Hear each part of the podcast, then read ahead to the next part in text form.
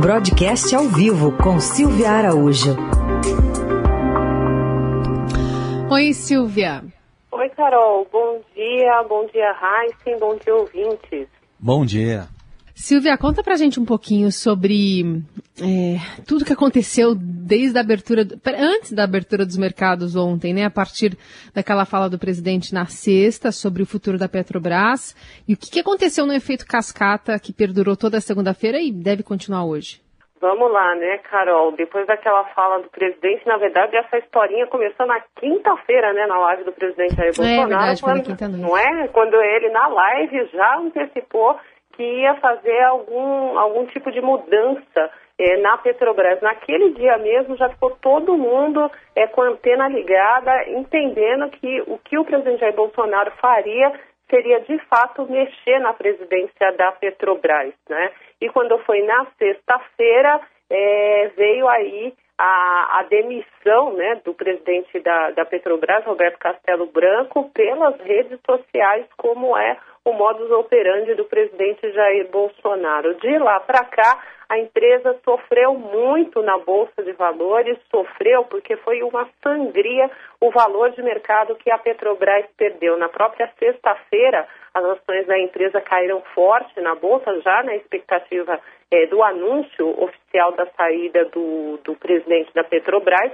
E quando isso foi oficializado pelo presidente da República na, na sexta-feira à noite, o final de semana, o presidente ainda alimentou mais expectativas de que novas intervenções viriam aí em outras estatais, inclusive, e o resultado foi um desastre ontem na Bolsa de Valores de São Paulo, né, Carol? E também em Nova York, onde estão negociadas as ADRs da Petrobras, né, que é uma espécie de ação da Petrobras, que ela é, é negociada em recibos de ações no mercado internacional. Então, só para a gente é, ilustrar aqui em números, as ações PN é, da Petrobras caíram 21%, as ações PN são ações preferenciais, como o nome diz, elas têm a preferência no recebimento dos dividendos da empresa. O que, é o dividendo? O dividendo é o lucro da empresa que é distribuído para os acionistas.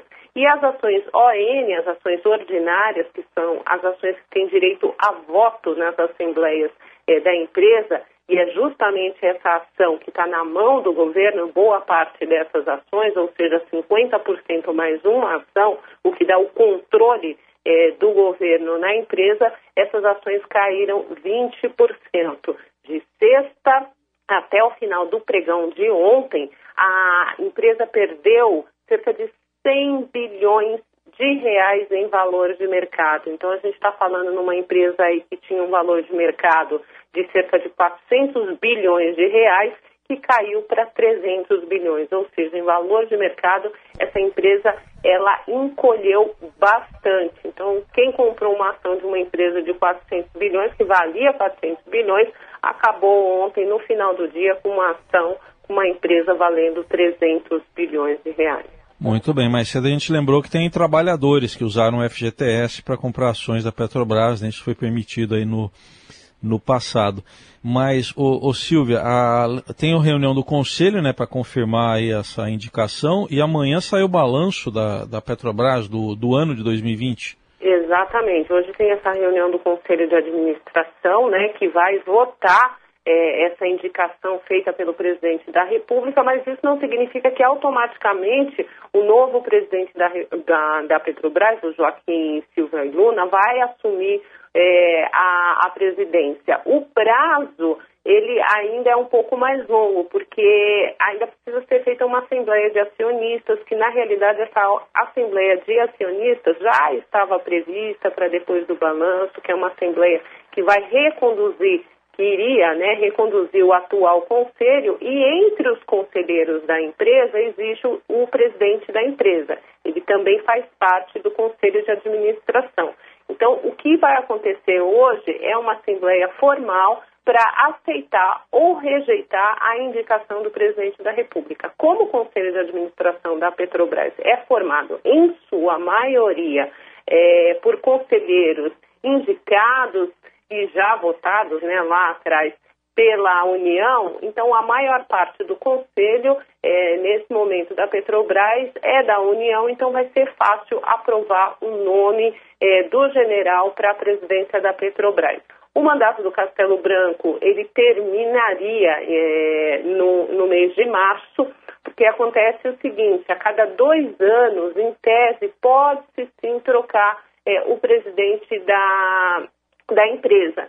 Mas isso não acontece via de regra. Via de regra, o que acontece? O presidente da empresa é eleito, aí ele passa esses dois anos, é, no terceiro ano ele é reconduzido e continua o seu trabalho. Porque dois anos, né, Raíssen Carol, é um tempo muito curto para um, um presidente de uma empresa da envergadura da Petrobras ou qualquer outra estatal chegar é botar ordem na casa e tocar a administração da empresa. Então, via de regra, o que acontecia nas estatais era isso: o presidente entrava e seria reconduzido para um outro mandato dois anos depois. Dessa vez aqui vai ser diferente, porque o presidente Jair Bolsonaro, que diz que não vai fazer intervenção é, na Petrobras, fez a maior intervenção possível aí é, demitindo o presidente da empresa via redes sociais. E amanhã, como você disse, tem o balanço da Petrobras, esse balanço da Petrobras, que vai sair amanhã, é o balanço referente aos números do quarto trimestre da empresa e também do ano todo de 2020. E esse balanço vai ser um espelho aí da administração do Roberto Castelo Branco, como é que ele conduziu a empresa estatal ao longo do ano de 2020, que vamos lembrar aqui, né, Raíssa, foi um ano extremamente desafiador, quando no começo da pandemia a gente teve os preços do barril de petróleo que em alguns contratos ali, em algum momento de março, comecinho de abril ali, quando estava no auge da pandemia no mercado internacional, ela ainda não estava totalmente instalada aqui no Brasil, preços do petróleo chegaram a cair a zero em alguns contratos. É, Silvia, bom, e aí tem essa outra ironia do destino que ontem também subiu o preço do petróleo, né? Pouca coisa aconteceu ontem nesse, nesse, nesse setor, teve uma, uma forte alta no dia do mergulho da Petrobras. E, mas tem muito ouvinte aqui questionando a questão de, ah, o Joaquim Silvio Luna, pode ser que ele seja um bom só porque ele é general, as pessoas caem matando sobre essa indicação do presidente. A questão é mais, não tanto pelo nome do, do, do, general, mas pela, pela intervenção mesmo do presidente Bolsonaro, não é isso, Silvia? Exatamente, Carol. Você está corretíssima, porque trocar o presidente da Petrobras é isso que, que eu falei há pouco. Já está previsto no Estatuto da empresa que pode ser trocado o presidente da, da empresa, sim. Mas a forma como o presidente da República fez essa forma que pegou muito mal, essa forma foi interpretada sim como uma intervenção. Então, se o presidente da República não gostou do que o, o, Roberto Castelo Branco havia falado há semanas atrás sobre a questão da política de preços é, da Petrobras, é, o presidente não gostou e simplesmente porque não gostou, não foi por conta, não foi olhar as contas da Petrobras, não analisou a administração é, do, do, do, atual presidente, ele não fez nada disso, ele simplesmente não gostou do que o presidente da Petrobras falou sobre a, a política de preço da Petrobras, que iria manter sim a política de preço da Petrobras, que é uma política de preço aprovada e referendada pelos acionistas da Petrobras em assembleia.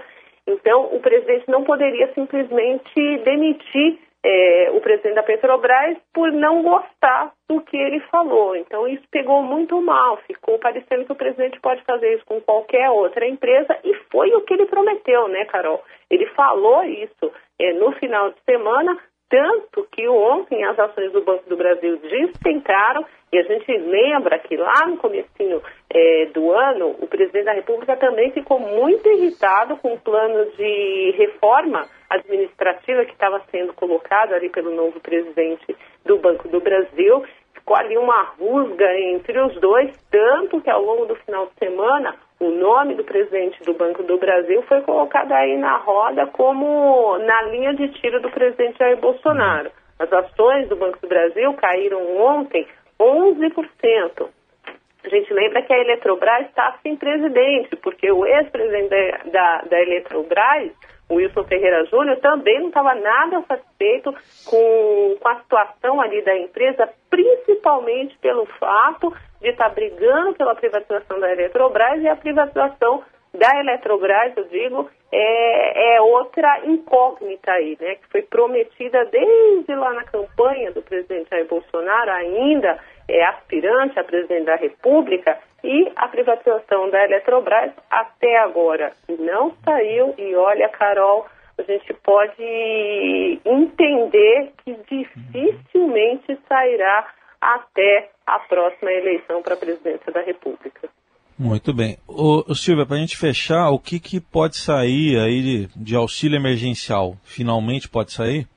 Finalmente pode sair, né? O que já deveria ter sido emendado lá no finalzinho do ano, né, Heisen? Porque foi provado, está sendo provado aí pela desaceleração da economia no mês de janeiro e também agora em fevereiro, que o auxílio emergencial foi extremamente importante para você tentar dar um fôlego para a economia. Acontece que a gente vai ficar praticamente esse primeiro trimestre do ano com a economia patinando sem esses recursos do auxílio, porque há um entendimento de que esse auxílio ele vai ser votado no âmbito da PEC emergencial, que está para ser analisada na quinta-feira pelo Senado e pelo que foi discutido até agora, chegou-se ali a um valor. O Ministério da Economia fala em 250 reais, mas o presidente do Senado, Rodrigo Pacheco, ele já vem colocando desde a semana passada que um número ali na casa de 300 reais seria interessante. Mas é claro, existem da parte do Senado e também na Câmara, lembrando que a PEC emergencial vai ser votada primeira no Senado, ela precisa ser votada em dois turnos, com votação de maioria absoluta, ou seja, dois terços dos senadores, em primeiro e segundo turno, e depois precisa ir para a Câmara. E ali também votada em dois turnos, é, com maioria de dois terços constitucionais ali dentro do, do, da Câmara dos Deputados. Esses 300 reais, esse valor, ele pode subir sim. A gente lembra que no ano passado subiu de 200 para 500 e foi referendado em 600. Então, a expectativa também é que esse número de 250 do governo, do Ministério da Economia, ele suba para 300 nas discussões do Congresso ali, que já é o número que o Rodrigo Pacheco dá. Os próprios congressistas devem elevar um pouquinho mais esse número e aí vamos ver como é que o Palácio do Planalto vai fazer. Se ele vai carimbar o um número maior do que o que o Congresso vai referendar, como fez no ano passado, ou vai deixar mesmo o número do Congresso, porque o orçamento, Raíssa, está no osso. Muito bem, tá aí. Silvia Araújo falando de economia, às terças e quintas aqui no Jornal Dourado. Obrigado, Silvia. Até quinta. Até quinta.